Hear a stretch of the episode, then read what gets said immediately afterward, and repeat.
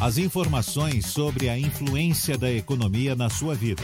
Com o jornalista e economista Armando Avena. Falando de economia. O sistema de delivery está crescendo cada vez mais nesse período de isolamento social. E as empresas que conseguiram migrar seu comércio ou serviço para essa plataforma digital estão enfrentando a crise em outro patamar, com muito menos problemas. Mas aqueles setores e empresas que migraram ou já trabalham com a modalidade delivery precisam investir no controle da qualidade, pois o consumidor está em casa, ligado no serviço e na qualidade do atendimento.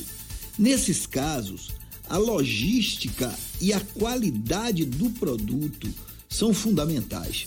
Nos supermercados, por exemplo, o serviço delivery tem de ser profissional e a seleção de produtos deve levar em conta a qualidade e a data de validade.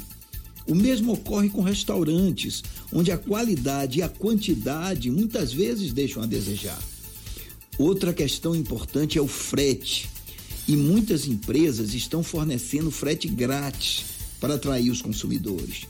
Qualidade no produto e na logística é o caminho ideal nesse serviço. Aqui é fundamental que o delivery seja prestado de maneira adequada.